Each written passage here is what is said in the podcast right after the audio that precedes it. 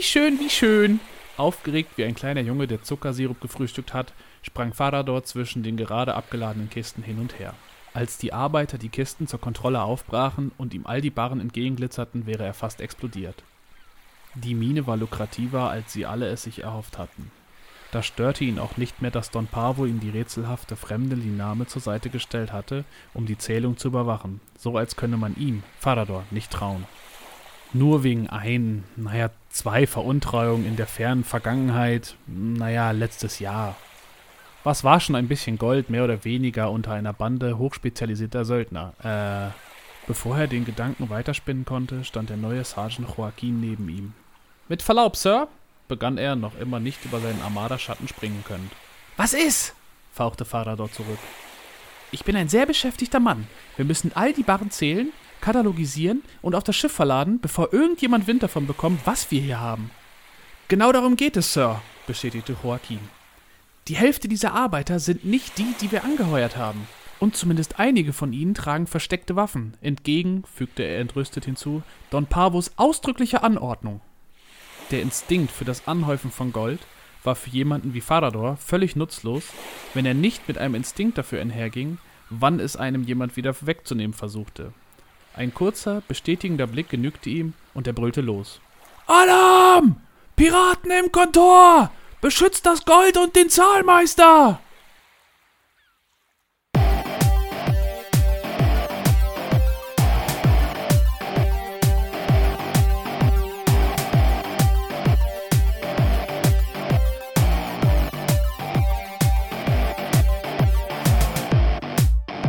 Moin Moin und hallo, herzlich willkommen zu Magabotato, dem Podcast rund um Brettspiel, Tabletop und glänzende Goldbarren.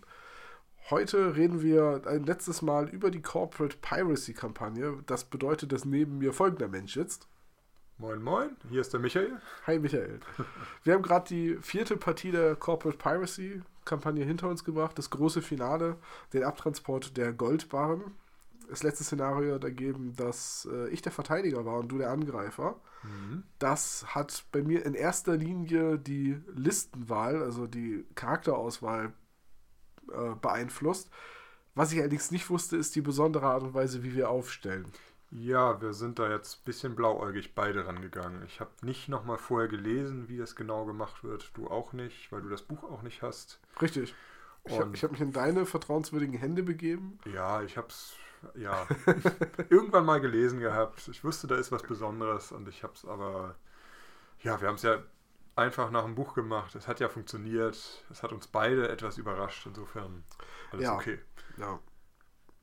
Ähm, wir haben die letzten Male immer am Anfang kurz das Szenario beschrieben. Ich würde das auch wieder machen und dann würde ich sagen, wie wir unsere Listen zusammengestellt haben.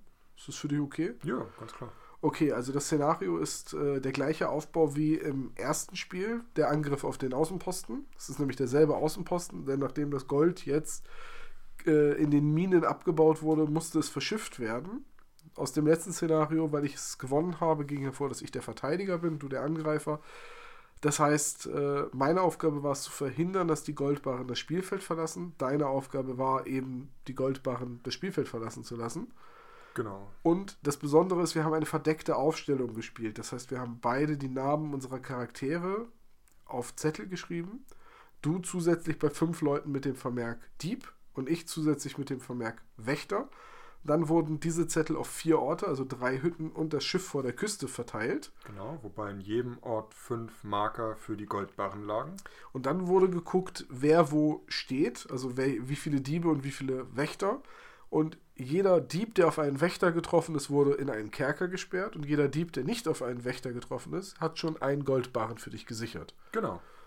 Und das ging eigentlich für dich gut los, denn du hast drei Goldbarren gesichert und musstest zwei Charaktere in den Knast stellen. Ja, mein Plan ist eigentlich ganz gut aufgegangen. Ich habe die fünf Diebe auf zwei Gebäude verteilt und du hast einen Wächter in jedes Gebäude geschickt. Insofern lief das ganz gut. Weil ich aber auch dachte, du müsstest auch die Diebe einigermaßen verteilen. Und erst beim Aufdecken der Zettel wurde mir klar, was für ein Quatsch das ist, wenn du das gleichmäßig verteilen müsstest, weil das bedeuten würde, du hättest in jedem Ort einen Dieb und in einem Ort zwei. Das wäre nur wichtig, in welchem Ort der zweite Dieb ist. Ja. Weil es nur wichtig wäre, ob ich da auch den zweiten Wächter habe. Genau, die einzige Einschränkung war, ich musste meine Charaktere möglichst gleichmäßig verteilen. So Also, wie ich auch. Wir mussten in jedem Ort mindestens zwei haben. Genau. Es sind vier Orte. Wir haben beide elf Charaktere gespielt. Das heißt, äh, vier mal zwei waren schon acht weg. Und dann konnte man noch in drei jeweils drei Ich packen. konnte nur noch in zwei, noch drei packen. Ach, du hast nur zehn Modelle gespielt, ne? Äh, ja. Ja. Dann, Denn, äh, aber da kommen wir gleich zu, du hast ja ein Großmodell dabei gehabt. Genau, ich habe mich jetzt mal für eine komplett neue Mannschaft entschieden äh, zu dem äh, Szenario, was wir davor gespielt haben. Mhm. Also nur mit der Kampagnencharakter kam quasi doppelt vor. Äh, ja. Soll ich- Fang einfach an. Ich fange einfach mal an. Ich habe mich mal wieder als Anführer für den Virgo Despidat äh, entschieden, weil ich mich äh, zwischen den Spielen, also zwischen Spiel 1 und 2 und jetzt 3 und 4, habe ich ihn tatsächlich fertig gemalt.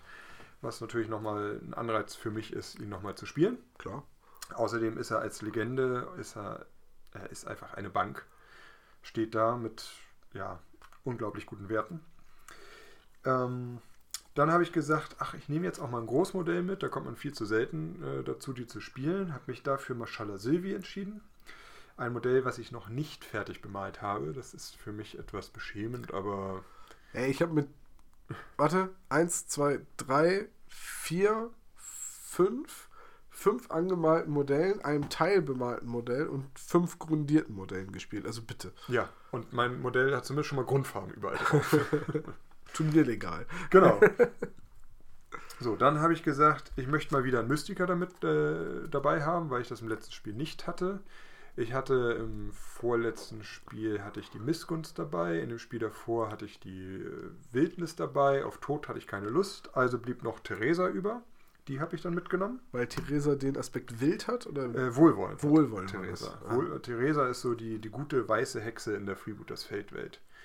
Äh, tritt auch an sich für alle Mannschaften an, außer für den Kult, weil sie mit dem so ein bisschen auf dem Kriegsfuß steht. Äh, und auch natürlich nicht für die Armada unter der äh, Anführerschaft eines Casadore. Ich hätte jetzt erwartet, dass sie auch nicht unter der Anführung, dass sie nicht für die Bruderschaft kämpft, weil die ja nun auch alles andere als wohlwollend sind. Äh, doch, für die Bruderschaft tritt sie auch an. Ah, Also sie ist ja zusammen mit Estrella, das waren ja die ersten beiden Söldner-Mystiker, insofern decken die beiden zusammen jede Mannschaft ab. ah zu verstehen, Estrella kämpft nicht für den Kult. Ich glaube, die kämpft auch für die Bruderschaft, äh, bin ich mir jetzt nicht ganz sicher, aber Ja, meine ich auch.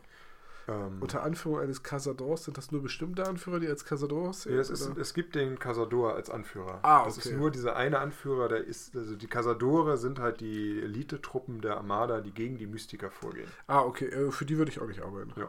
Nicht als Mystik. Ansonsten ist sie eine nette, kuchenessende alte Dame. Ah, die nette, kuchenessende alte Dame hat ganz schön genervt. Sie stand auch bis zum Ende, Es stimmt. Ja, bis zur letzten Aktivierung. in Runde 5. so, dann habe ich noch Donja Esperanza mitgenommen, die ja mit äh, Moko zusammen auf einer Basis auftaucht. Das ist ein altes Freebooters Fate Modell, was nachträglich erst Regeln bekommen hat. Also du meinst, es ist ein Freebooter Äh, Modell. genau. Ja. Ähm, die Karte habe ich tatsächlich auch nicht im Original, die musste ich mir damals ausdrucken. Ach, deswegen. Ich habe nämlich sieht so ein vorhin, bisschen. ja, ich habe mich vorhin die Zeichnung angeguckt und habe gedacht so, boah, das ist aber, das ist aber kein gutes Bild. Nee, die habe ich selber drucken müssen. Die gab es dann, wurde veröffentlicht auf der Internetseite. Ah, okay. Und das ist, ich habe glaube ich irgendwie Nummer 800 oder so von den auf 1000 limitierten Modellen. Ach, zu den 1000 Limitierten gab es auch keine Karte? Also, nee, die, also es ist eben eins der, der Freebooter Miniatures Ja. limitierten Modellen, die noch ah, okay, jetzt habe ich zu der. Zeit rauskamen, wo eben Freebooters Fate gerade im Kommen war. Wir sollten dazu sagen, es ist jetzt gerade 0 Uhr 11. Wir haben beim letzten Spiel das ein oder andere Glas Rum getrunken. Also nicht wundern, wenn wir manchmal den anderen nicht ganz so sauber verstehen. Alles gut. Ähm, ja, also Donja Esperanza habe ich mitgenommen, weil ich wusste, dass die, oder also ich wusste, es ist diese verdeckte Aufstellung und es ist nicht alles auf einem Pulk, wie man es gewohnt ist. Und da sie immer in Überzahl ist durch den Moko mit auf der Basis, dachte ich, ist es nicht verkehrt, sie dabei zu haben. Mhm. Dann habe ich äh, Fidanzata mitgenommen.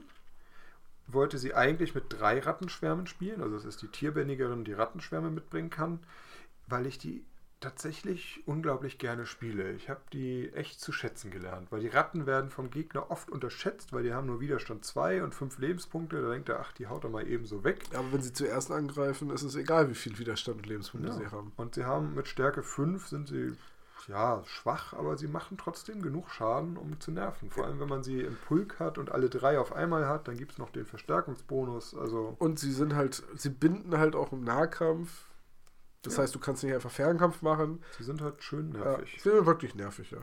Ähm, und auch Fidanzata ist ein Modell, was ich für ihre Kosten finde ich sie echt super, weil sie auch Gift mitbringt. Das ist das, was ich normalerweise vermisse und wenn ich gegen die Bruderschaft spiele, nervt es mich immer. Deswegen Ach, wollte so- ich mal Gift mitbringen. so viele Leute waren bei mir doch gar nicht giftig. ähm, dann habe ich mich dazu entschlossen, Eugenie mitzubringen, weil ich die Erfahrung gemacht habe, dass Eugenie mit den Ratten zusammen eine unglaublich tolle Kombination ist. Eugenie ist dieser attraktive Charakter, den man nicht einfach angreifen darf. Ne? Genau, die bezaubernd attraktive und Ansporn-Charakter. Also das heißt, Moral wird erhöht, Stärke wird erhöht und sie selbst ist schwer anzugreifen. Also ein super Support-Charakter. Hat mir leider in diesem Spiel nicht viel gebracht, aber da kommen wir gleich zu. Und dann habe ich mich noch entschlossen, weil ich sie lange nicht gespielt habe, Liname einzupacken. Und das würde ich sagen, war der größte Fehler an meiner Liste. Weil Liname ist ein Modell, das lebt von, davon, dass man mit den Trefferzonen pokern kann. Weil sie nimmt dem Gegner eine Trefferzone, also man wird meistens nur mit einer Karte angegriffen, aber sie hat auch nur Widerstand 2 und nicht besonders viele Lebenspunkte, ist also relativ zerbrechlich. Und das ist bei Battles genau das, was man nicht gebrauchen kann, weil man eben nicht auf die Trefferzonen pokern kann. Und weil ich Diname mitnehmen genommen habe und aber auch Loas mitnehmen wollte, habe ich auf, ein, auf den dritten Rattenschwarm verzichtet. Ah, okay. Also an Loas hatte ich übrigens aus dem Wohlwollen Le Amidon, Courant und Sele mit. Das heißt, ich konnte mit einem Schläfer meine Angriffe verstärken und mit zwei Besuchern äh, entweder eine be kurze Bewegung oder einen etwas schwächeren Angriff machen. Ich habe sie auch alle drei benutzt. Ich komme bei diesem französischen Namen der Loas immer ein bisschen durcheinander. Ja, das ist. Ich, ich, darum hilft bei der Aussprache. Du hast noch einen Charakter vergessen. Äh, mein Asaltore? Ja, und noch einen. Noch ein? Ja, Wen denn noch? diese große Karte, die da vor dir liegt. Habe ich Marcella Silvi nicht erwähnt? Ich meine nicht. Ich glaube, Oder? also ich habe Großmodell Mashallah Silvi, falls ich es noch nicht erwähnt habe, habe ich mitgenommen. Doch, habe ich doch erwähnt. Haben wir uns auch über die Bemalung erzählt, äh, gestritten. Hm. Also Mashallah Silvi war auf jeden Fall dabei, weil ich, Marshall Silvi ist das eine große Modell, das auch für die Bruderschaft arbeitet, genau, weswegen ich es besitze. äh, meine ist allerdings noch nicht bemalt und ich würde niemals mit unbemalten Modellen spielen. nein, du hast ja nur fünf Ungemalte dabei. Vielleicht. es gibt hier keine Bilder. Also ich habe tatsächlich Mashallah Silvi mitgenommen, weil ich sowohl ähm, El Grandulon schon öfter in die Schlacht geführt habe und gegen Franjo schon öfter antreten musste und ich sie noch gar nicht einschätzen konnte, was sie kann und wie gut sie ist. Ja, das haben wir leider auch nicht so richtig zu Gesicht bekommen, muss man fairerweise sagen. Ja, sie hat ihre Punkte nicht wirklich aufs Feld gebracht. Genauso wenig wie Lina May. Also tatsächlich, äh, der Charakter, der sich für dich am meisten gelohnt hat, war wirklich die Dame mit den Ratten. Ich habe den Namen schon wieder vergessen. Fidan Sata. Also, das ist halt auch so eine Sache bei Freebooters Fate. Man braucht eine Weile, bis man die Namen den Fähigkeiten zuordnen kann. Ich finde, bei der eigenen Fraktion geht es noch, Mhm. aber durch diese vielen spanischen, französischen, portugiesischen und italienischen Namen ist es unglaublich schwer, sich zu merken, wer was macht. Ja, Gut, dann, äh, du bist durch, ne? ich bin durch. Dann erkläre ich auch eben noch meine Liste. Also, ich habe das erste Mal in meinem Leben äh, die Königin der Schatten gespielt. Ähm, ganz kurz nochmal Unterbrechung. Hatten wir gesagt, was unsere Kampagnencharaktere bekommen haben nach dem letzten Spiel? Achso, nee, ich glaube, das haben wir vergessen. Das sollten wir nochmal Dann einbringen. erklär noch mal, was dein Asatore gemacht Mein hat. Asaitore hat im letzten Spiel die Fähigkeit Sergeant dazu bekommen, da ich das Spiel verloren habe, nur mit einer Autorität von 15 Zentimetern. Das heißt, wenn mein Anführer jetzt ausgeschaltet wird, kann mein Asaitore die Befehlsgewalt übernehmen und ab sofort zählt er auch als Spezialist. Das Ah. heißt, deine Meisterhalle-Kina kann ihn nicht mehr austauschen. Das stimmt, du hattest dieses Mal kein Gefolge dabei. Das war aber nicht der Grund, warum ich mich dann für einen anderen Anführer entschieden habe. Ja, äh, mein Spada würde normalerweise auch Sergeant werden und hätte Autorität 20 bekommen. Da ich aber die Bruderschaft spiele und Autorität und äh, Reichweite und auch Sergeant und eine Befehlskette der Bruderschaft ganz egal ist, äh, habe ich stattdessen die Fähigkeit Gift auf alle, auf eine meiner Waffen bekommen. Und habe ich mich natürlich dafür entschieden, den schweren Dolch in der rechten Hand, der schon Stärke 8 hat, natürlich noch zu vergiften und noch ätzender zu machen. Und ab da zählte er auch als Spezialist und wurde nochmal 10, Du nee, 5 Dublonen teurer. Äh, 10. 10? Ne, im ersten Spiel war es schon 10 Im teurer. ersten 10. Stimmt, 5 Ja, 5 Dublonen teurer und kostete jetzt als Spezialist 65, aber auch dieses Mal war der Kampagnencharakter umsonst. Den konnte man pro Bono mitnehmen. So, dann fasse ich jetzt meine Liste zusammen, ja? Ja, gerne. Okay. Also, ich habe mich dazu entschieden, das erste Mal eine Anführerin zu spielen, die ich noch nie gespielt habe, nämlich die Königin der Schatten. Äh, da habe ich die Figur habe ich tatsächlich aus so einem gebraucht eBay-Kauf, weswegen der Goblin auf der Base fehlt. Also, wenn irgendjemand den Goblin auf der Base übrig hat, weil irgendwo da draußen muss es ja einen zusätzlichen Goblin geben, ich nehme ihn gerne. Äh, die Königin der Schatten ist im Prinzip wie Bonagia, nur teurer, weil sie zusätzlich noch die Fähigkeit Todeskuss hat. Also sie hat zwei vergiftete Fächer mit Stärke 7. Sie ist agil, Blitzreflexe, Fechtmeister, hinterhältiger Angriff, Todeskuss. Und Todeskuss ist eine Aktion, die ich im Kampf machen kann, im Base-Kontakt. Äh, Gegner, die getroffen werden, erleiden keinen Schaden, sind allerdings bis zur nächsten Handlung wehrlos. Ist also dann interessant, wenn man mit der Königin der Schatten angreift und dann mit einem anderen Charakter abstaubt. Oder wenn man im Nahkampf gebunden ist, erste Aktion Todeskuss, zweite Aktion automatisch treffen. Ja. Äh, Habe ich nicht ein einziges Mal benutzt. Ist auch von meiner Erfahrung und Gefühl her ist es auch eine Aktion, die man sehr selten benutzt. Hat, meistens das war immer mein Eindruck, weswegen ich sie bisher nicht gespielt habe. Aber sie ist äh, fünf Dublonen billiger als, der Meis, äh, als die Meister-Harlekiner und zehn Dublonen günstiger als der Meister-Assassine. Ich wollte nicht den Doktore spielen, weil ich den überhaupt nicht einschätzen kann und der mit seinem äh, Tokasana, also diesem Aufputschmittel und der Regel, dass er als Senior Nefando wiederkommen kann, mir in so später Stunde ehrlich gesagt ein bisschen zu komplex war. Also habe ich gesagt, komm, ich nehme die Meister Harlekiner, 110 Dublonen, sind 5 bis 10 Dublonen, je nachdem welchen Anführer ich sonst gespielt hätte, die ich woanders investieren kann. Dann habe ich ähm, die gute Bonagia mitgenommen, die in diesem Spiel tatsächlich mal geglänzt hat, während sie in den ersten beiden Partien ja einfach immer aufs Maul bekommen hat und in der dritten Partie ja auch sehr früh gestorben ist.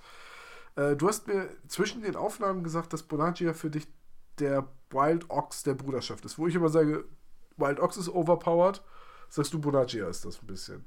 Hm, Ja, was heißt overpowered? Sie ist halt, wenn man sie rankommen lässt, ist sie sehr gefährlich, weil sie, also mit dem hinterhältigen Angriff in den Rücken, mit dem Fechtmeister, mit dem Gift, ist es ein automatischer kritischer Treffer. Ja, weil man eben zwei Angriffskarten dazu kriegt durch den, äh, nee, man kriegt eine durch den Fechtmeister dazu, den Hinterangriff ist die zweite, dazu hat man vier.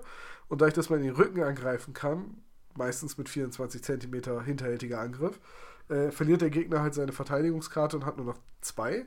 Dann sind es 4 gegen 2, das heißt, man trifft auf jeden Fall zwei Zonen. Und Ja. durch das Gift macht man auf jeden Fall einen Punkt Schaden. Genau. Garantierter Crit. Und das gleiche eben auch bei der Königin der Schatten. Äh, ja, die ist auch giftig. Ja, die ist Wobei auch die- giftig, und auch ist auch Fechtmeister, auch hinterhältiger Angriff. Das Ja. ist diese Kombination, die jetzt, glaube ich, sogar am Ende dein Sparda bekommen hat. Warte, mein Spada hat Fechtmeister hinterhältiger Angriff. Fechtmeister, Ja. hinterhältiger Angriff. Ja. Aber und ja. Gift. Und Gift. Oh ja, stimmt, das recht. Ups. Ja. Also. Gut. Äh, dann natürlich meinen Spada-Spezialisten, habe ich ja gerade schon beschrieben, den hatte ich dabei. Äh, ich habe eine Söldnerin mitgenommen, und zwar Schwalbe, die Waffenplattform. Ich mag Schwalbe. Es ist einer der wenigen Charaktere mit Pulverwaffen, der für äh, die Bruderschaft kämpft. Ich glaube, ich habe sie in, diesem, in dieser Podcast-Reihe schon mal gelobt. Ich mag das Design. Ich äh, hatte schon immer ein Faible für Frauen mit Schusswaffen. Nein, aber äh, ich mag halt einfach diese, diese lässige Haltung, wie sie mit einfach beide Waffen mit ausgestreckten, nach unten gerichteten Armen hat. Sie hat drei Pistolen und ich habe mich halt als Verteidiger hier darauf eingestellt, dass ich wahrscheinlich irgendwo stehen bleibe und heranrückende Leute abknalle. Hat gar nicht so gut geklappt, aber Ja, ist eine Söldnerin, ne? Also Söldner gegen Söldner. ja, sie hat letztendlich in der. Äh, egal, da kommen wir gleich zu. äh, dann habe ich wieder mitgenommen Corvana, weil ich mich gegen Loras entschieden habe und trotzdem wieder einen Charakter haben wollte, um schlechte Karten durchzuwechseln. Hat sich diese Runde wieder bezahlt gemacht. Corvana ist ein Charakter, den man komplett unterschätzt, so von den Kartenwerten her. Ich habe sie das erste Mal, ja, das Ablenken, hm, ganz nett, sechster Sinn, ja, bla, wann wird man schon mal in den Rücken angegriffen? Ja, 3-3 ist ja auch nichts, aber dieses 50 Zentimeter ohne eine Sichtlinie zu brauchen, mit einer Attacke, die eben nicht Schaden machen muss, um zu nerven, sehr wirkungsvoll. Hat jetzt hier dieses Mal nicht so viel gebracht, also ich habe wenig Schaden damit gemacht, aber man kann die Attacke auch mal eben auf 50 Zentimeter machen, eine 2 oder eine 1 loswerden und selbst wenn man, wenn man trifft, hat sie sogar noch den Effekt, egal ob der jetzt nützlich ist oder nicht, aber Äh, wie du im letzten Spiel schon gesagt hast, wenn du Minus 1 auf den Angriff hast, du überlegst dir schon, ob du den Fernkampfangriff machst oder nicht. Richtig. Und selbst wenn es dich zwingt zu zielen, dann habe ich dir immerhin eine Aktion geklaut. Ja. Das muss man, das ist halt auch bei Freebooters Fate, Aktion klauen ist sehr, sehr wertvoll. Das ist genauso wie den Gegner mit einer Loa so zu drehen, dass er mit dem Rücken zu einem steht. Nicht nur, dass man ihn leichter trifft, bevor er zurückschlagen kann in der eigenen Aktivierung, muss er eine Aktion ausrichten machen. Dann hat er ihm wieder eine Aktion geklaut. Ja, Freebooters Fate ist immer auch ein Aktionsmanagement-Spiel. Ja. Nicht nur, dass man die Prioritäten verteilen muss, sondern so. Dann hatte ich mich auf ein bisschen mehr Beschuss eingestellt und habe äh, noch Sagittario mitgenommen. Ein unglaublich teures Modell mit 100 Dublonen. Aber du magst ihn ja unglaublich gerne. Ich, je öfter ich ihn spiele, desto besser finde ich ihn. Diese zwei vergifteten Handarmbrüste, die man auch als Knüppel benutzen kann. Dann noch ein schwerer Dolch, der vergiftet ist. Zusammen mit Blitzreflexen. Entschuldigung. Alles gut. Zusammen mit Blitzreflexen, Einzelgänger, Feuersturm, Sturmschuss und Verschleiern ist dieser Assassine für 100 Dublonen ein sehr abgerundetes Gesamtpaket.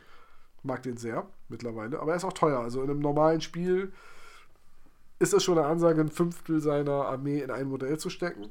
Auf der anderen Seite, Bonaccia kostet auch 95, der Anführer kostet auch mehr als 100. Ne?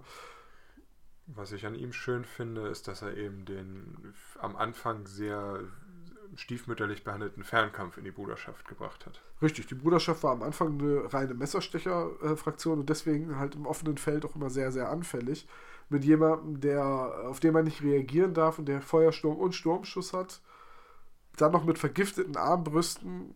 Das ist schon, das wendet so ein bisschen dieses. Blatt, dass die Bruderschaft eine Nahkampffraktion ist. Und das wurde auch schon ein bisschen gewendet mit Adombra, der Armbrustschütze in der Bruderschaft. Auch die Armbrust ist vergiftet. Ich mag Adombra gerne. Für die, ich glaube, 70 Dublonen, die sie kostet, nehme ich sie gerne mit, wenn Platz ist. Ich glaube 75. Gucken wir nach. Gucken wir kurz nach.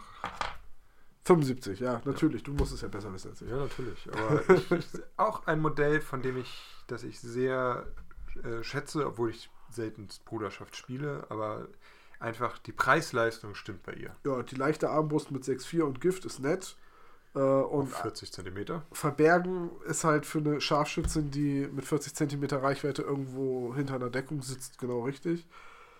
Äh, Adomra hat mir schon sehr, sehr viele gute Momente bereitet, weil sie oder, oder sehr, sehr viele günstige Situationen erspielt, weil der Gegner sie unterschätzt. Ich habe mal in der ersten Runde den äh, Gerono heißt der Hübschling, der Schönling von der. Gerono. Ja, Gerono. Äh, den habe ich halt mit auf einen Lebenspunkt runtergeprügelt in der ersten Aktion, weil mein Gegner gesagt hat: Na, eine Bruderschaft mit der Armbrust, was soll da schon passieren? Ja. Na, das ist nett, wenn dann der Anführer der gegnerischen Fraktion sich den Rest des Spiels in einer Hütte versteckt. Ja. Und so. dazu hat auch sie 12 cm Bewegung, auch das, wie schon im ersten, äh, dritten Spiel jetzt erwähnt. Reichweite ist immer von Vorteil. Ja. Und auch ihre 7 Stärke im Nahkampf reichen, um im Nahkampf Schaden zu machen. Ja, zumal das dann ja auch. Äh, ah, nee, das ist gar nicht giftig. Nee, nee, ich nehme alles zurück. Das nee, der Nahkampf ist nicht giftig. Aber die Armbrust ist giftig. Und Gift auf Fernkampf, finde ich, ist immer unglaublich unfair. Er ist auch sehr effektiv in den meisten Fällen, weil ja. meistens triffst du halt doch irgendwie zwei Zonen und dann ist dieser eine Punkt Gift halt immer gleich ein kritischer Schaden. Das schwächt den Charakter in irgendeinem Attribut zwar nur und nicht generell durch die wenigen Lebenspunkte, also er ist nicht unbedingt sofort raus, aber ein Charakter mit einem Crit, auf den musst du schon wieder aufpassen, weil du die Zone nicht nochmal treffen lassen willst und so weiter. Genau. Äh, dann habe ich noch zwei Cross-Critis mitgenommen, zusammen 70 Punkte. Ich brauche da halt Gefolge für die teuren Spezialisten. Ähm, Cross-Critis sind nutzlose Trottel, das waren sie auch in diesem Spiel, aber ich musste sie halt mitnehmen. Und ganz ehrlich, lieber zwei Cross-Critis als einen Harlequin, von daher. So, dann habe ich noch einen Spada mitgenommen einen zweiten Spader zusätzlich zu äh, meinem Spezialisten. Mein Spezialist hat jetzt übrigens den Namen Spaten bekommen. Das ist nicht mehr Spader, sondern das ist jetzt Spaten. Und Spaten ist äh, jetzt Spezialist. So, und als letzten Spezialisten hatte ich noch dabei Alicia, weil ich wusste, dass du eine Mystikerin mitnimmst und äh, wegen der Ferrazero-Waffen äh, interessant gegen Charaktere, die geritten sind oder gegen Sansame. Gut, Sansare war nicht dabei. Geritten war, äh, war Virgo nur ein, zwei Mal im ganzen Spiel und da durfte ich ihn immer nicht angreifen. Von daher hat das nichts gebracht. Aber ich mag Alicia auch ansonsten. Ich mag auch da wieder das Figurendesign, dieser wallende Mantel mit, dem, mit der großen Machete. Äh, ich mag das Charakterprofil, also ich finde Stärke 8 im Nahkampf echt gut, gegen Gerittene sogar 10. Die Pistole mit äh, 7,5 auf 30 cm ist auch echt nicht zu unterschätzen. Ja. Und für 85 Dublonen sollte man sich das gut überlegen. Also, Preis-Leistung auch bei der stimmt in meinen Augen. ja. Und auch da wieder einer der wenigen Charaktere bei der Bruderschaft, der eine Pistole, also eine Schwarzpulverwaffe mitnehmen darf. Äh, ich habe halt mit Alicia, Schwalbe, Adombra, Sagittario vier Fernkämpfer dabei gehabt. Corvana, wenn man ihre Krähen mitzählt, fünf. Und das Ganze habe ich dann noch mit äh, sechs Nahkämpfern ausgeglichen. Das ist für die Bruderschaft eigentlich ziemlich ausgewogen. Und Sagittario und auch Schwalbe sind im Nahkampf nicht zu unterschätzen. Also ich habe schon oft gehabt, dass Schwalbe im Nahkampf gebunden war und ihren Gegner einfach abgestochen hat. Jo. Also mit Stärke 7 auch da wieder. Das ist diese, Die Stärke 7 unterschätzt man, wenn man denkt, es ist ein Fernkämpfer, hat nur Stärke 7, passt schon. ne? da gibt es bei War Machine Horde so einen berühmten Spruch, Power 12, also Power 12, Mhm. kills the caster. Äh, und das stimmt auch in der Regel, wenn du genug Attacken Stärke 12 hast, die du noch irgendwie buffen kannst oder so. Power 12 kills the caster. Und was bei 2W6 die 12 ist, ist äh, also äh, plus 2W6, ne? Mhm. Ist halt in diesem Kartensystem die 7 plus eine Karte. Das ist halt schon ein überdurchschnittlicher Wert und den Ja. unterschätzt man leicht. Also im Schnitt ist es ist eine 7, ist im Schnitt 4 höher als der Widerstandswert. Also muss man schon mit der Karte 4 ausgleichen. Also in der Regel kommt man mit einer 7 durch. Ja, So. Also ich glaube, ich habe schon deutlich öfter mit einer 7 Schaden gemacht als äh, mit einer 10. Mhm. Weil die 10 wird halt oft abgeblockt oder irgendwie so. Naja. Jetzt zumindest hier bei Battles. Also ich kann auch sagen, die Liste war echt hart dagegen zu spielen. Äh, ja, die ist mir, obwohl das so spontan war, die ist mir relativ gut gelungen. Ich, ich muss aber auch sagen, und damit kommen wir jetzt zur eigentlichen Partie, dass mir unsere verdeckte Aufstellung enorm geholfen hat. So, pass auf, jetzt so wie das Spielfeld, wie wir jetzt drauf gucken, würde ich sagen, hier ist Süden. Aha. Das ist jetzt für euch vollkommen uninteressant, die ihr das hört. äh, ihr müsst euch nur merken, im Westen ist das Schiff, im Norden ist eine Hütte, im Osten ist eine Hütte, im Süden ist eine Hütte Und, und im Osten ist auch der Kerker. Genau. So, und durch die Aufstellung, wie wir sie gewählt haben, standen halt äh, Eugenie und ein Rattenschwarm im Kerker. Genau, das waren meine Diebe. Ich habe die beiden Ratten und Fidanzata sowie Eugenie und äh, Theresa als Diebe losgeschickt. Äh, zwei davon wurden erwischt. Das waren dann Eugenie und der eine Rattenschwarm. Die anderen drei sind durchgekommen. Ja, Die musstest du deswegen am Spielfeldrand positionieren genau. und hattest aber drei Goldbarren sicher. Genau, das waren schon mal 150 Punkte sicher. Und die beiden Wächter, die bei mir deine Diebe erwischt haben, das waren Sagittario und Spaten, äh, mussten, ja, damit es unterschiedlich ist vom Spaten. Ja, ja, Ne? Und, und Spaten mussten halt den Kerker bewachen, das heißt, die musste ich da in der Nähe aufstellen. Und der Rest der Charaktere musste in der Nähe des Ortes aufgestellt werden, in dem der Zettel mit ihrer verdeckten Aufstellung lag. Das führte jetzt dazu, dass im Süden dein Asaltore und die Dame mit dem Affen, Äh, mit dem Goblin. Goblin? Don Donja Esperanza. wer ist der Affe? Äh, Moko, glaube ich. Moko, der Affengoblin. Ähm, die beiden standen gegen einen Kroskriti, die Königin der Schatten, Oboragia. Das war etwas hart. Wobei ich sagen muss, da Donja Esperanza und Moko immer in der Überzahl sind und keinen Rücken haben, war es eigentlich die meine präferierte Aufstellung gegen die Königin der Schatten und Bonaccia. Nur dass beide da waren, waren etwas sehr hart. Ja, äh, es war auch ehrlich gesagt keine Absicht, die am selben Ort aufzustellen. Das war ein Versehen. Super. Eigentlich wollte ich sie verteilen. Letztendlich habe ich dann aber gedacht, so, ach. Also war so ein halbes Versehen. Also ich hatte die Zettel in der Hand, wollte sie eigentlich verteilen, habe dann gesagt, so, vielleicht funktioniert das ja auch ganz gut, wenn sie am selben Ort sind. Letztendlich, egal wie du dich drehst und wendest, einer von beiden schafft es in deinen Rücken. Und du willst halt weder Bonaggia noch die Königin der Schatten im Rücken haben. Und ich dachte auch, wenn die Königin der Schatten den Todeskurs anwendet und dann Bonaggia einfach vorbeiläuft und noch einmal den Dolch so zwischen die Rippen steckt, äh, kann auch reichen.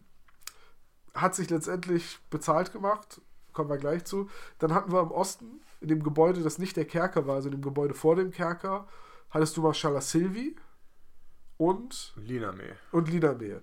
Und ich hatte da Schwalbe und Und hatte dadurch, dass Sagittario und Spaten vom Kerker standen, halt drei Fernkämpfer und Spaten. Und Spaten hat halt auch schon hinterhältiger Angriff mit Giftstärke 8. Nicht zu verachten. Ja. Du hast da nur Liname und ja, Liname und Nashara Sylvie. Im Norden hatten wir die Situation, da hattest du die Charaktere, die wiederkamen, also den Rattenschwarm und die Rattenfängerin.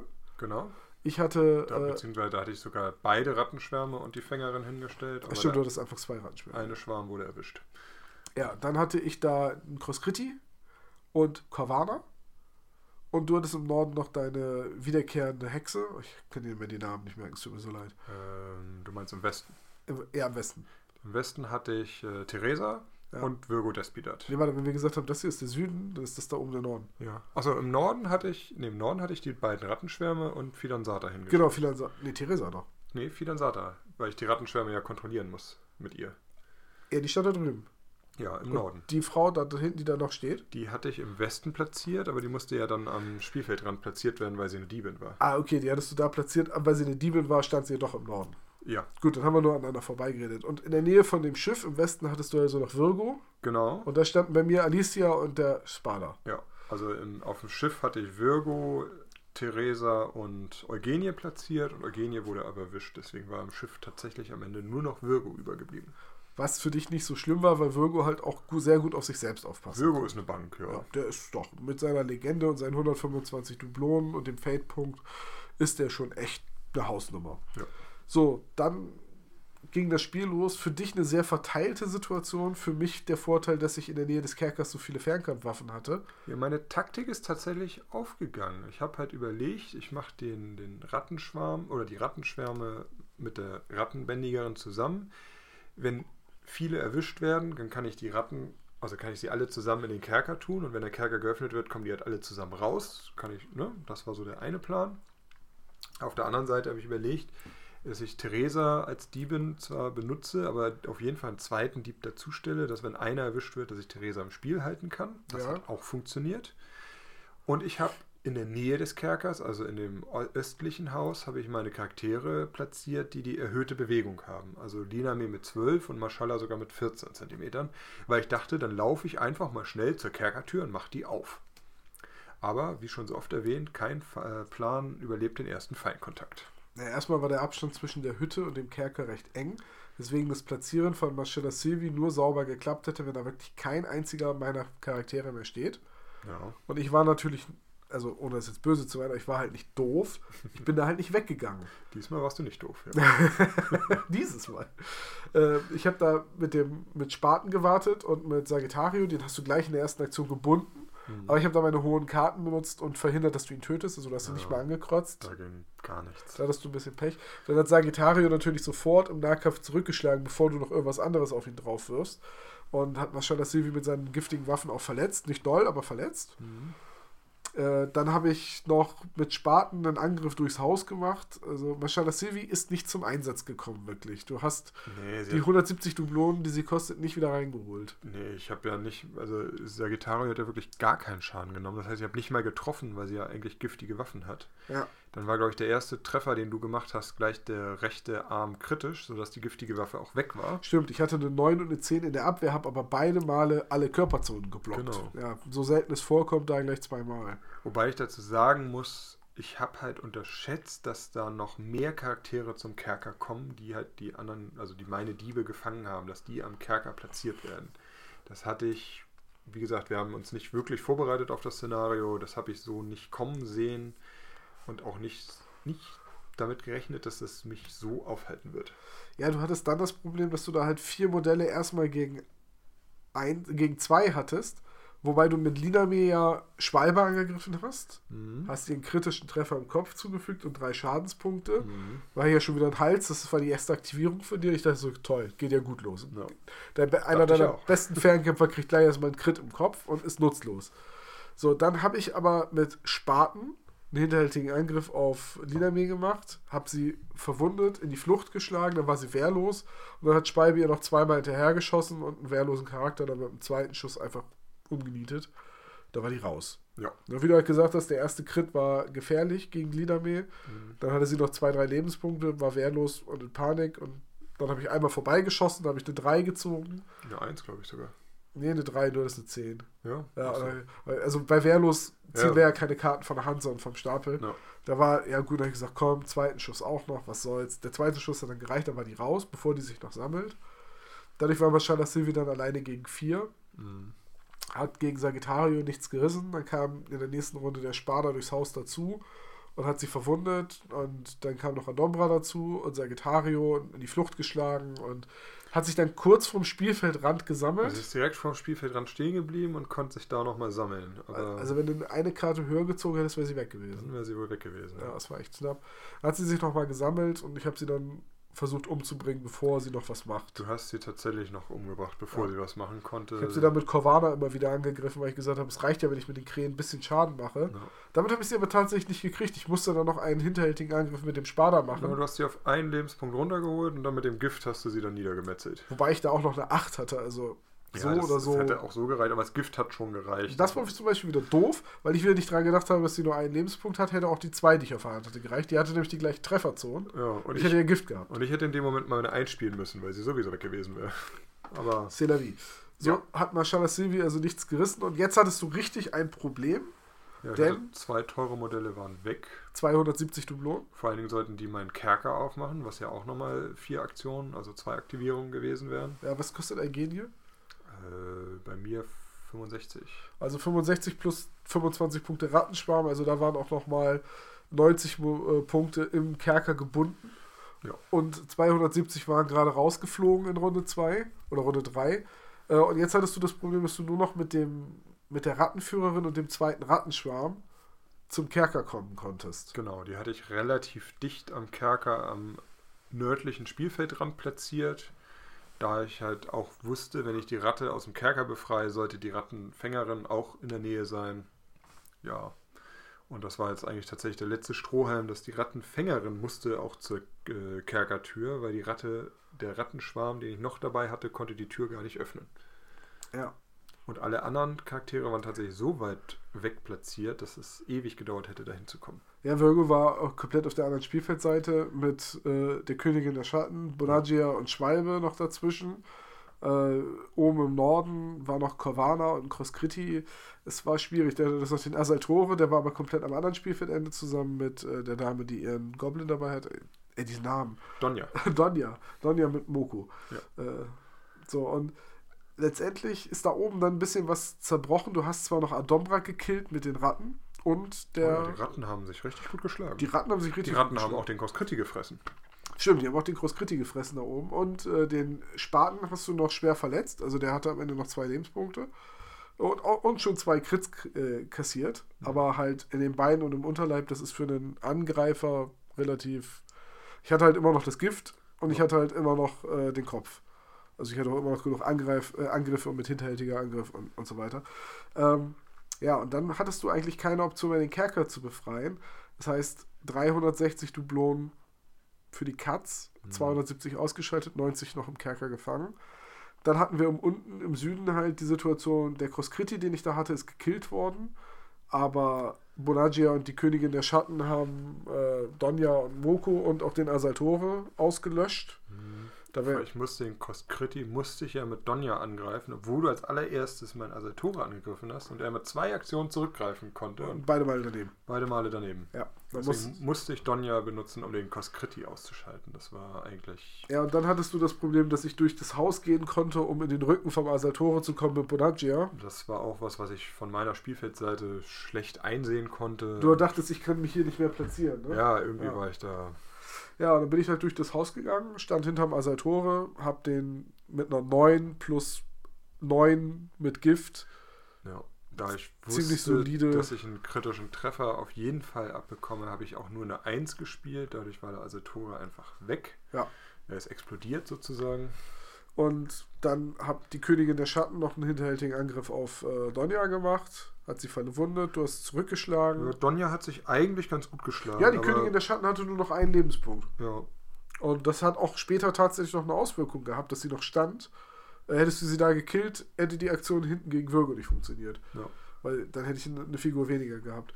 Ja, und dann hattest du letztendlich auch den Süden verloren, also den Süden verloren, den Osten verloren. Im Norden standest du nicht mehr, da stand ich nur noch mit Corvana beim Haus. Genau, im Norden waren meine Diebe quasi aus dem Haus alle weg.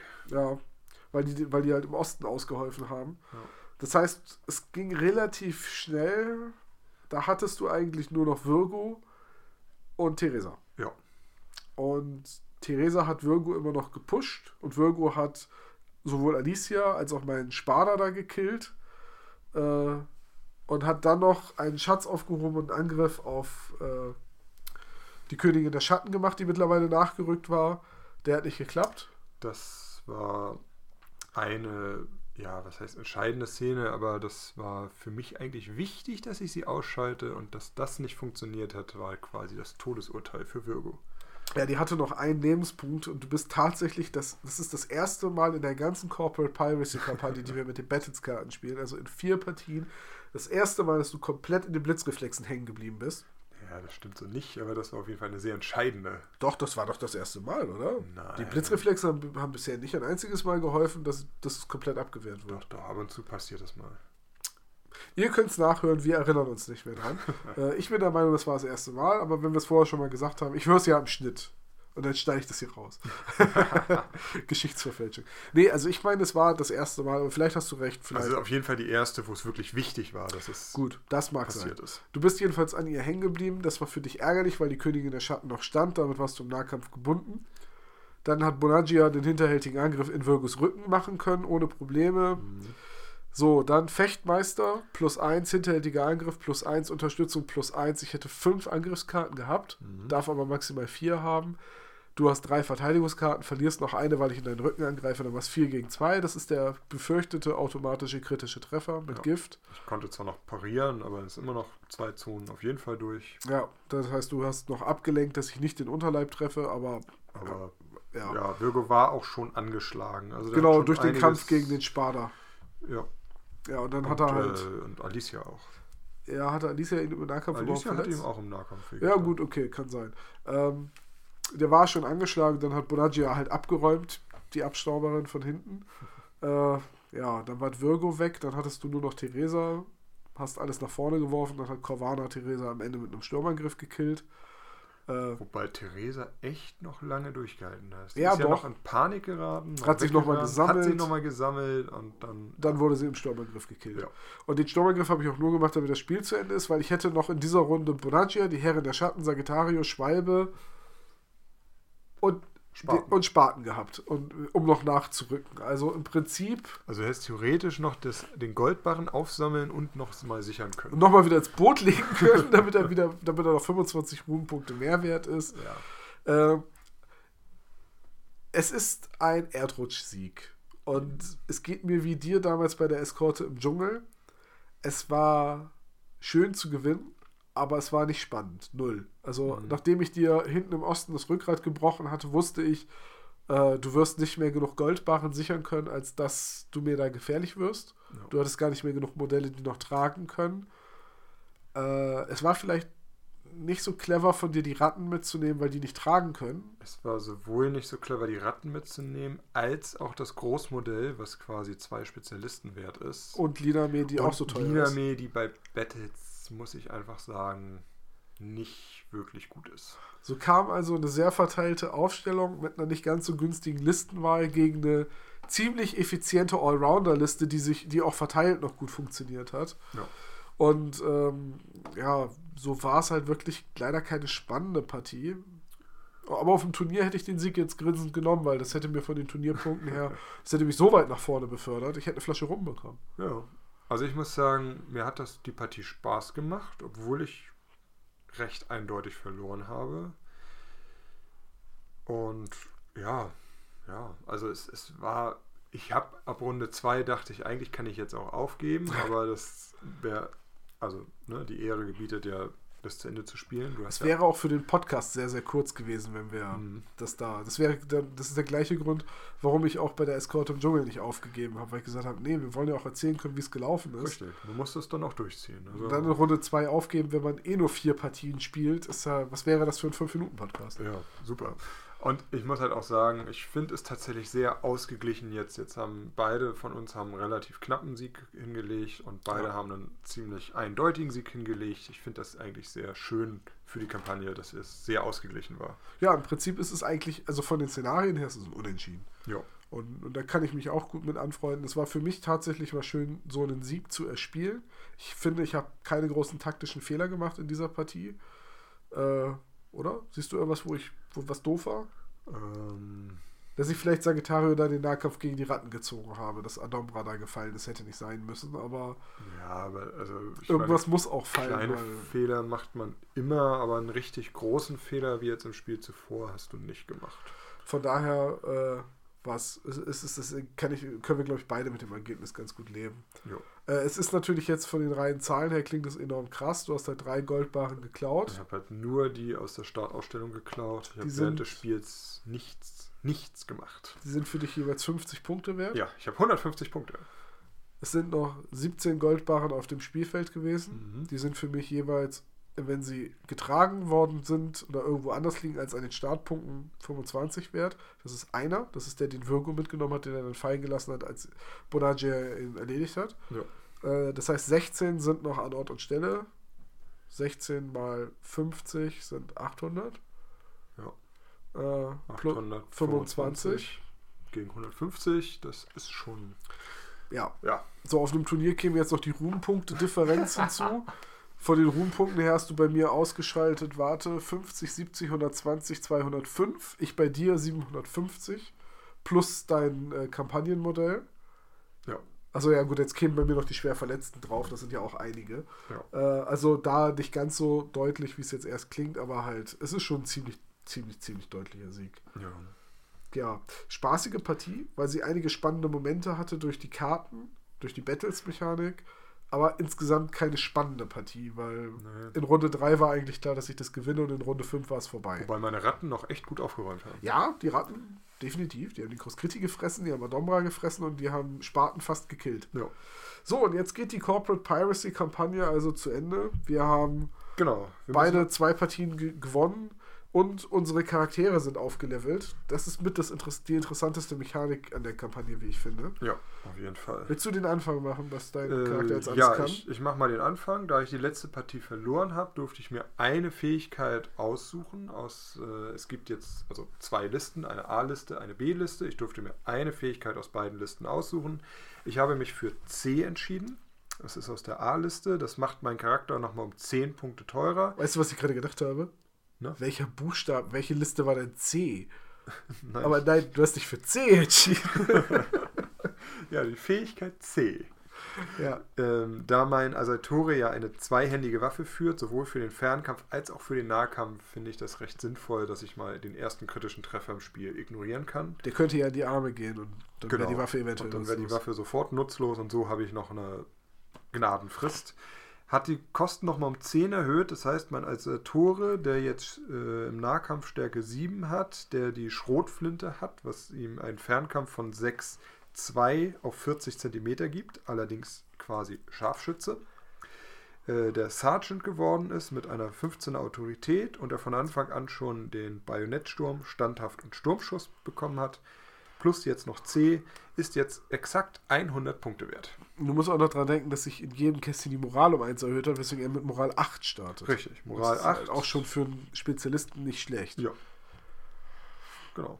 gibt nur wenige Modelle, die überhaupt Moral 9 haben. Ne? Äh, ja, 9 ist eher was, was Heißblütige irgendwie, Ja, irgendwie schwer kriegen. verwundet oder so haben. Weil es ja auch tatsächlich über die äh, Fähigkeiten, die auch die Moral erhöhen, steht Nie immer höher als dabei, neun nie geht, höher ne? als 9. Ja. So wie, dass man nie mehr als vier Angriffe und nie mehr als fünf Verteidigungen haben kann. Genau. Ja, äh, interessanter Charakter auf jeden Fall. Du hast auch gesagt, du willst ihn irgendwann nochmal spielen. Also wir müssen nochmal ein Spiel machen, wo wir unsere Spezialisten anheuern. Ich wollte gerade sagen, ich finde jetzt, wo die Kampagne vorbei ist und wir unsere Spezialisten haben, würde ich gerne noch ein abschließendes Spiel und lass es eine Fehde sein, Ja, dass wir das nochmal spielen. können wir auf jeden Fall machen. Denn Spaten, mein Sparda, ist jetzt ein Spezialist, der 85 Dublonen kostet. Äh, Im Vergleich zum normalen Sparda hat er jetzt Stärke 8 ähm, mit Gift im rechten Arm und Stärke 6 im linken Arm. Hinterhältiger Angriff weiterhin. Äh, und das, die größte Änderung war jetzt natürlich dadurch, dass ich das letzte Spiel gewonnen habe, dass ich sowohl aus Liste A als auch aus Liste B einen Vorteil wählen durfte. Beziehungsweise du durftest zwei wählen, Vorteile aber nicht wählen. beide aus B, weil in B die Starken sind. Einer aus B, genau. Ich hätte auch zwei aus A wählen können, aber meiner Meinung nach wäre das Quatsch gewesen bei der Auswahl. Ja, die B-Liste ist die stärkere und ich hätte da eigentlich auch was rausgenommen, aber da ich den äh, äh, Scharfschützen quasi schon durch die Schrotflinte hatte, war das für mich das einzig Interessante. Ja. Und das war damit hinfällig. So, und ich habe mich in Liste A für Parieren entschieden. Das ist diese Fähigkeit, mit der man einen Treffer ableiten kann. Das ist so fies. Und in Liste B für Fechtmeister, sodass jetzt also der Spada Gift, hinterhältiger Angriff, Fechtmeister parieren hat und 85 Dublonen kostet. Und äh, wenn es einen Spezialisten bei der Bruderschaft gäbe, der das für 85 Dublonen hat, hätte ich den immer dabei. Gleichzeitig habe ich auch noch den Kletterhaken aus der ersten Mission. Das heißt, ich darf einmal pro äh, Spiel Wandenläufer machen. Und in der Regel ist das dieser eine entscheidende Angriff, für den man den Kletterbonus nimmt. Ja. Äh, ist eine saugeile Figur geworden durch die Regeln. Ich finde auch den Asaltore total cool. Also, das ist wirklich auch das, was ich aus dieser äh, Corporal Piracy Kampagne mitnehme, wenn man einen Gegner hat, gegen den man öfter spielt, sodass man die Figur danach noch weiter einsetzen kann. Das Charakter, wenn man über alle vier Episoden geht, echt ein Spezialist am Ende und auch sehr individuell. Also, äh, das ist ja nun wirklich eine kleine Kampfmaschine geworden hier, Spaten. Mhm. Stell dir jetzt mal eine Liste vor mit Bonagia und der Königin der Schatten und Spaten. Ja, super. Ich weiß schon mal gar nicht, wogegen ich Warte mal, wir wollten noch eine Fehde spielen. Ja, schieß sie aber über den Haufen. Ich nehme nur Fernkämpfer. naja, das ist doch ein imperiale Armada-Modell. Ich spiele jetzt einfach die Armada, stellst nur Arkebusier auf. Er ist ja der Sergeant. Ja, Und hier den Typen mit den sechs Musketen, der, der statt Nachladen einfach ein neues Gewehr ja, austeilt. Tauper. Ja. Ja, Michael, ähm, die Corporate Piracy-Kampagne liegt hinter uns. Ja, das hat mir viel Spaß gemacht. Mir auch und ich muss dir wirklich ein Kompliment aussprechen. Diese letzte Partie, so eine Niederlage mit so viel Würde zu ertragen. Ich hätte so schlechte Laune gehabt in Runde 2. Ja, der Rum hat geholfen. ja, dann cheers. Prost. So, die Frage ist jetzt an euch da draußen. Wie sehr hat euch die Kampagne gefallen, diese Podcast-Reihe? Wie gut konntet ihr auch als Nicht-Freebooters Fate-Spiel unsere, äh, Spieler unseren Ausführungen folgen? Wir haben ja versucht, immer so ein bisschen zu beschreiben, wie die Mechanik funktioniert. Wir konnten nicht jede Regel immer en Detail erklären, das hätte den Rahmen gesprengt. Dennoch wäre für uns interessant, wie gut konntet ihr folgen? Hat es euch Spaß gemacht? Hat es euer Interesse geweckt? Hättet ihr Interesse daran, dass wir mal wieder eine Freebooters Fate-Kampagne spielen? Da dürft ihr auch gerne Vorschläge äußern, wenn ihr die schon kennt. Da gibt ja noch so einige. Also, Ja, es ist ja an sich mit Deep Jungle ist eine kleine Kampagne gekommen. Mystic Spirits hat eine gegeben. Äh, La Noche de Brujas ist eine komplett eigene Kampagne. wenn ihr Bock habt, dann sagt Bescheid. Wir hätten bestimmt Lust, noch Freebooters Fate Spielberichte zu machen. Ich weiß, Christian und Felice möchten gerne ähm, Die möchten die Rückkehr des Kultes Kultes spielen. aus dem Mystic Spirits spielen. Und da bin ich halt auch mal gespannt, wie, wie die das Ganze angehen, weil dann werden ja, ich schätze mal, Goblins gegen Imperiale Armada spielen. Oder Kult, ich weiß es noch nicht. Also Felice wird wohl Armada spielen. Christian den Kult, ne? Christian hat Goblins oder Bruderschaft, meiner, meines Wissens. Dann wird er die Goblins spielen, er spielt gerne Goblins. Die machen auch Spaß. Ja, also von daher äh, vier interessante Partien. Zwei davon nicht ganz so ausgeglichen, liegen hinter uns. Äh, ich glaube, von der Ausgewogenheit würde ich die erste Partie immer noch als die spannendste bezeichnen. Die hätte in jedem Moment auch noch kippen können. Ja, die dritte Partie war für mich ein knapper Sieg. Die vierte und die zweite waren ziemlich deutlich für einen von uns. Die waren nicht so spannend. Wobei Mhm. die vierte hat mir mehr Spaß gemacht als die zweite, was aber hauptsächlich mit dieser Verteilungsregel und dem versteckten äh, Aufstellen zusammenhängt. Ja, das war schon so ein Pokern schon zu Beginn, ne? dass man schon guckt, Ja. wo setze ich meine Diebe hin, wo setzt du die Wächter hin. So. Ich habe mich auch geärgert, dass du gleich in der ersten Runde drei Barren kriegst und ich dachte so, ja, verdammt. Ja, dann der Crit gleich gegen äh, der Schwalbe. Also Ja, eigentlich, eigentlich ging es gut los. es ging aber, schon wieder gut los. Aber ja. Dann ist es aber gekippt. Aber ich, ich mochte diese Aufstellung tatsächlich sehr gerne. Also ich finde, das ist nochmal so ein bisschen was anderes als immer dieses eine Seite, andere Seite und beide rennen aufeinander los, sondern alles ist durcheinander und alles kann sofort aufeinander schießen und Nahkampf und ich mag das. Also ich, ich Ja, spiel ja, wir spielen ja auch schon auf 90 x 90 statt dem empfohlenen 1,20 x 1,20. Ja. Ähm, was halt schon dafür sorgt, dass die erste Runde, wo man nur aufeinander zuläuft, bei uns entfällt. Ich mag das einfach. Uns kann auch in der ersten Runde schon was passieren, gerade durch große Reichweiten wie Kovana oder die Gewehre. Ja. Das ist schon so. Ja. Wir haben tatsächlich auch vor dem Spiel gesagt, weil uns quasi 15 cm Rand fehlen, eigentlich wäre das Sichern eines Goldbarrens für mich eine einfache Aktion gewesen am Spielfeldrand. Wir haben uns vor dem Spiel äh, geeinigt, dass es einfach eine komplexe Aktion wird. Weil wir fest damit gerechnet haben, dass du die, dass du die ganze Zeit Goldbarren trägst. War eigentlich, hätte ich mal machen sollen, ja. Aber da ich das eh nicht dazu gekommen bin, auch nur ein Goldbarren, äh, einen habe ich eingesammelt, aber das war in der Mitte des Spielfelds, wo es mir nichts gebracht hat, hat sich das eh erledigt. Also. Ja. Ja. Ich, also, wenn wir das Spiel nochmal spielen würden, ich würde eine ausgewogenere Liste. Eine andere Liste auf jeden Fall nehmen und deutlich, deutlich mehr auf die Goldbarren, gerade auch ähm, in unserem Fall Norden und Süden gehen, dass ich die aus den Häusern rauskriege. Dr. Tod hat hier einfach auch gefehlt. Ja, mein Doktor hat auf jeden Fall gefehlt. Der hätte alles rumgerissen. Definitiv, die 55 Dublonen. Tja, trotzdem, spannende Kampagne. Ich bin froh, dass ich auf dich gehört habe, weil du hast die Kampagne ja ausgesucht und vorgeschlagen. Ich bin froh, dass es dir auch noch Spaß gemacht hat, weil nach den ersten zwei Spielen warst du ja etwas demotiviert. Ja, nee, nicht demotiviert. Ich dachte nur halt so, puh, wenn ich hier mit vier Niederlagen rausgehe, ist schon ärgerlich, aber äh, es ist ja, es ist ja ein Spiel unter Freunden, es geht ja um nichts. Ne, aber es ist ja auch. Macht also, ja auch trotzdem Spaß. Man hat ja immer so seine kleinen Siege, wenn man irgendwie Nahkampf gewinnt. Ja, und Freebooters Fate geht halt wirklich, also das erste Spiel war, war beispielhaft dafür, wie das wirklich. Wie, wie spannend das eigentlich Wie es von einer Aktion abhängen kann. Ne? Ja. Also, wenn du den, den, dein Fizz Arch vor meinem Doktor aktiviert hättest, hättest du es wahrscheinlich gewonnen.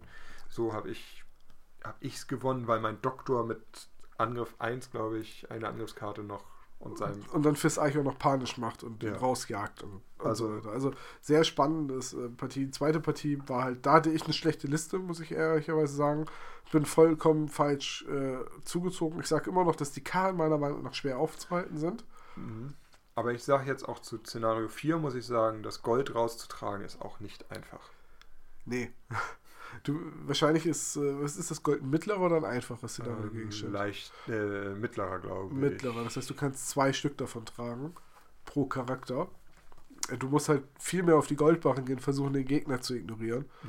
Du hast halt versucht, deine Leute aus dem Kerker rauszukriegen und. Äh, das sind tatsächlich leichte. Also ja, gut, dann kannst du sogar mit einem Charakter sehr viele tragen. Also brauchst du vielleicht Charaktere zum Ablenken und Charaktere zum Aufheben. Ja, da ja. war die Listenwahl vielleicht nicht so gut. Also ich habe zu teure Modelle mitgenommen. Also ja, und ich glaube, das war bei mir im zweiten Szenario genau das gleiche, weil da halt mit Bonaggio, Bonaggia und Romerto 190 Dublonen direkt rausgegangen sind, ohne irgendeinen Effekt zu haben. No. Und die fehlen halt auch in einem 750-Punkte-Spiel. Das und fehlt, richtig, ja. keine Frage.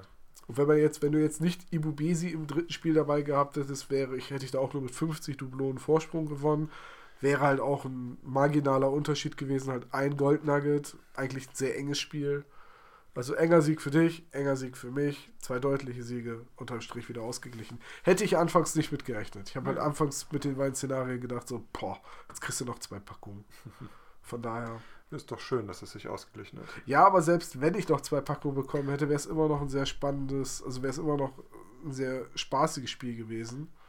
Äh, weil die Szenarien sehr abwechslungsreich sind. Also das muss man der Kampagne wirklich sagen, auch wenn die Karren meiner Meinung nach zu stark sind. Sehr abwechslungsreiche Szenarien und wenn man sie mit Battles-Karten spielt, auch realistisch in zwei Tagen schaffbar. Ja. Wir haben ja jetzt nebenher immer noch Quatschen, Mittagessen, Podcast aufnehmen, Quatschen. also wenn man sich wirklich zum Spielen trifft, ohne nebenher noch eine Podcast-Reihe aufzunehmen, schafft man das, glaube ich, wirklich an zwei Tagen. Nee, wir haben es ja auch an zwei Tagen geschafft mit den Ablenkungen.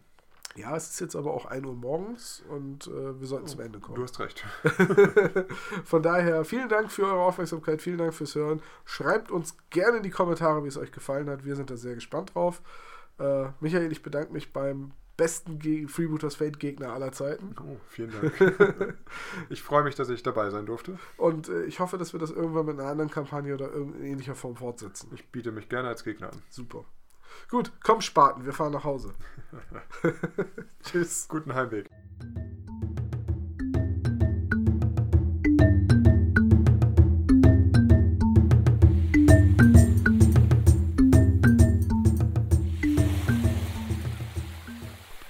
Die Hälfte? Don Pavos Adern pulsierten an allen sichtbaren Stellen seines hochroten Kopfes. Ihr lasst euch von einem Haufen dahergelaufener Piraten, die Hälfte meines, ich meine unseres, ich meine des Goldes der OLAG klauen? Unter der Nase weg? Aber sie waren bewaffnet, warf Farador in flehentlichem Tonfall ein. Ach, und das hilft, ja? Gut zu wissen, schnauzte Don Pavo mit einem verächtlichen Seitenblick auf die waffenstarrende Schwalbe. Der von mir angeführte Trupp hat das Schiff erfolgreich gehalten. Und ihr lasst euch derweil das Kontor leer räumen? Ihr könnt doch kein Glas Bonbons in einem Kindergarten verteidigen. In einer Woche weiß ganz Longfall von unserem Goldfund, wenn die Geschichte nicht schon längst die Runde in den Kneipen gemacht hat. Sergeant Della Bocca! Sir? Errichten Sie Verteidigungsanlagen rund um das Areal nach allen Regeln der imperialen Kunst. Wenn Kapitan Despidat morgen mit unserer Verstärkung hier eintrifft, werden wir allem goldgierigen Abschaum ein Bollwerk bieten können, an dem sie sich die Zähne ausbeißen werden. Ziehen Sie alle der sogenannten Verteidiger des Kontors für sämtliche Arbeiten heran, gerne auch für die niedrigsten. Die Verteidiger des Schiffes haben den Rest des Tages Ausgang. Und jetzt all aus meinem Dunstkreis! Missmutig wandte sich Don Pavo der Kapitänskajüte zu, während der Rest der nicht wachhabenden Besatzung zusah, dass er von Bord kam.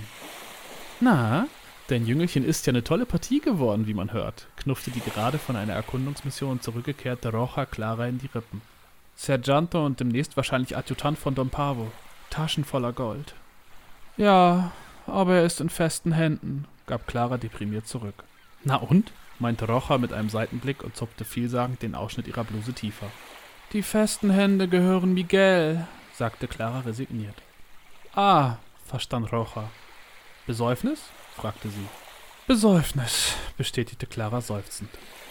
Die beiden Frauen begaben sich mit eingehakten Armen auf die Suche nach den nächstgelegenen Rumvorräten, und schon nach wenigen Metern hörte man Sopran und weiblichen Tenor lauthals das beliebte Piratinnenlied Es war einmal ein Seemann in Nöten schmettern.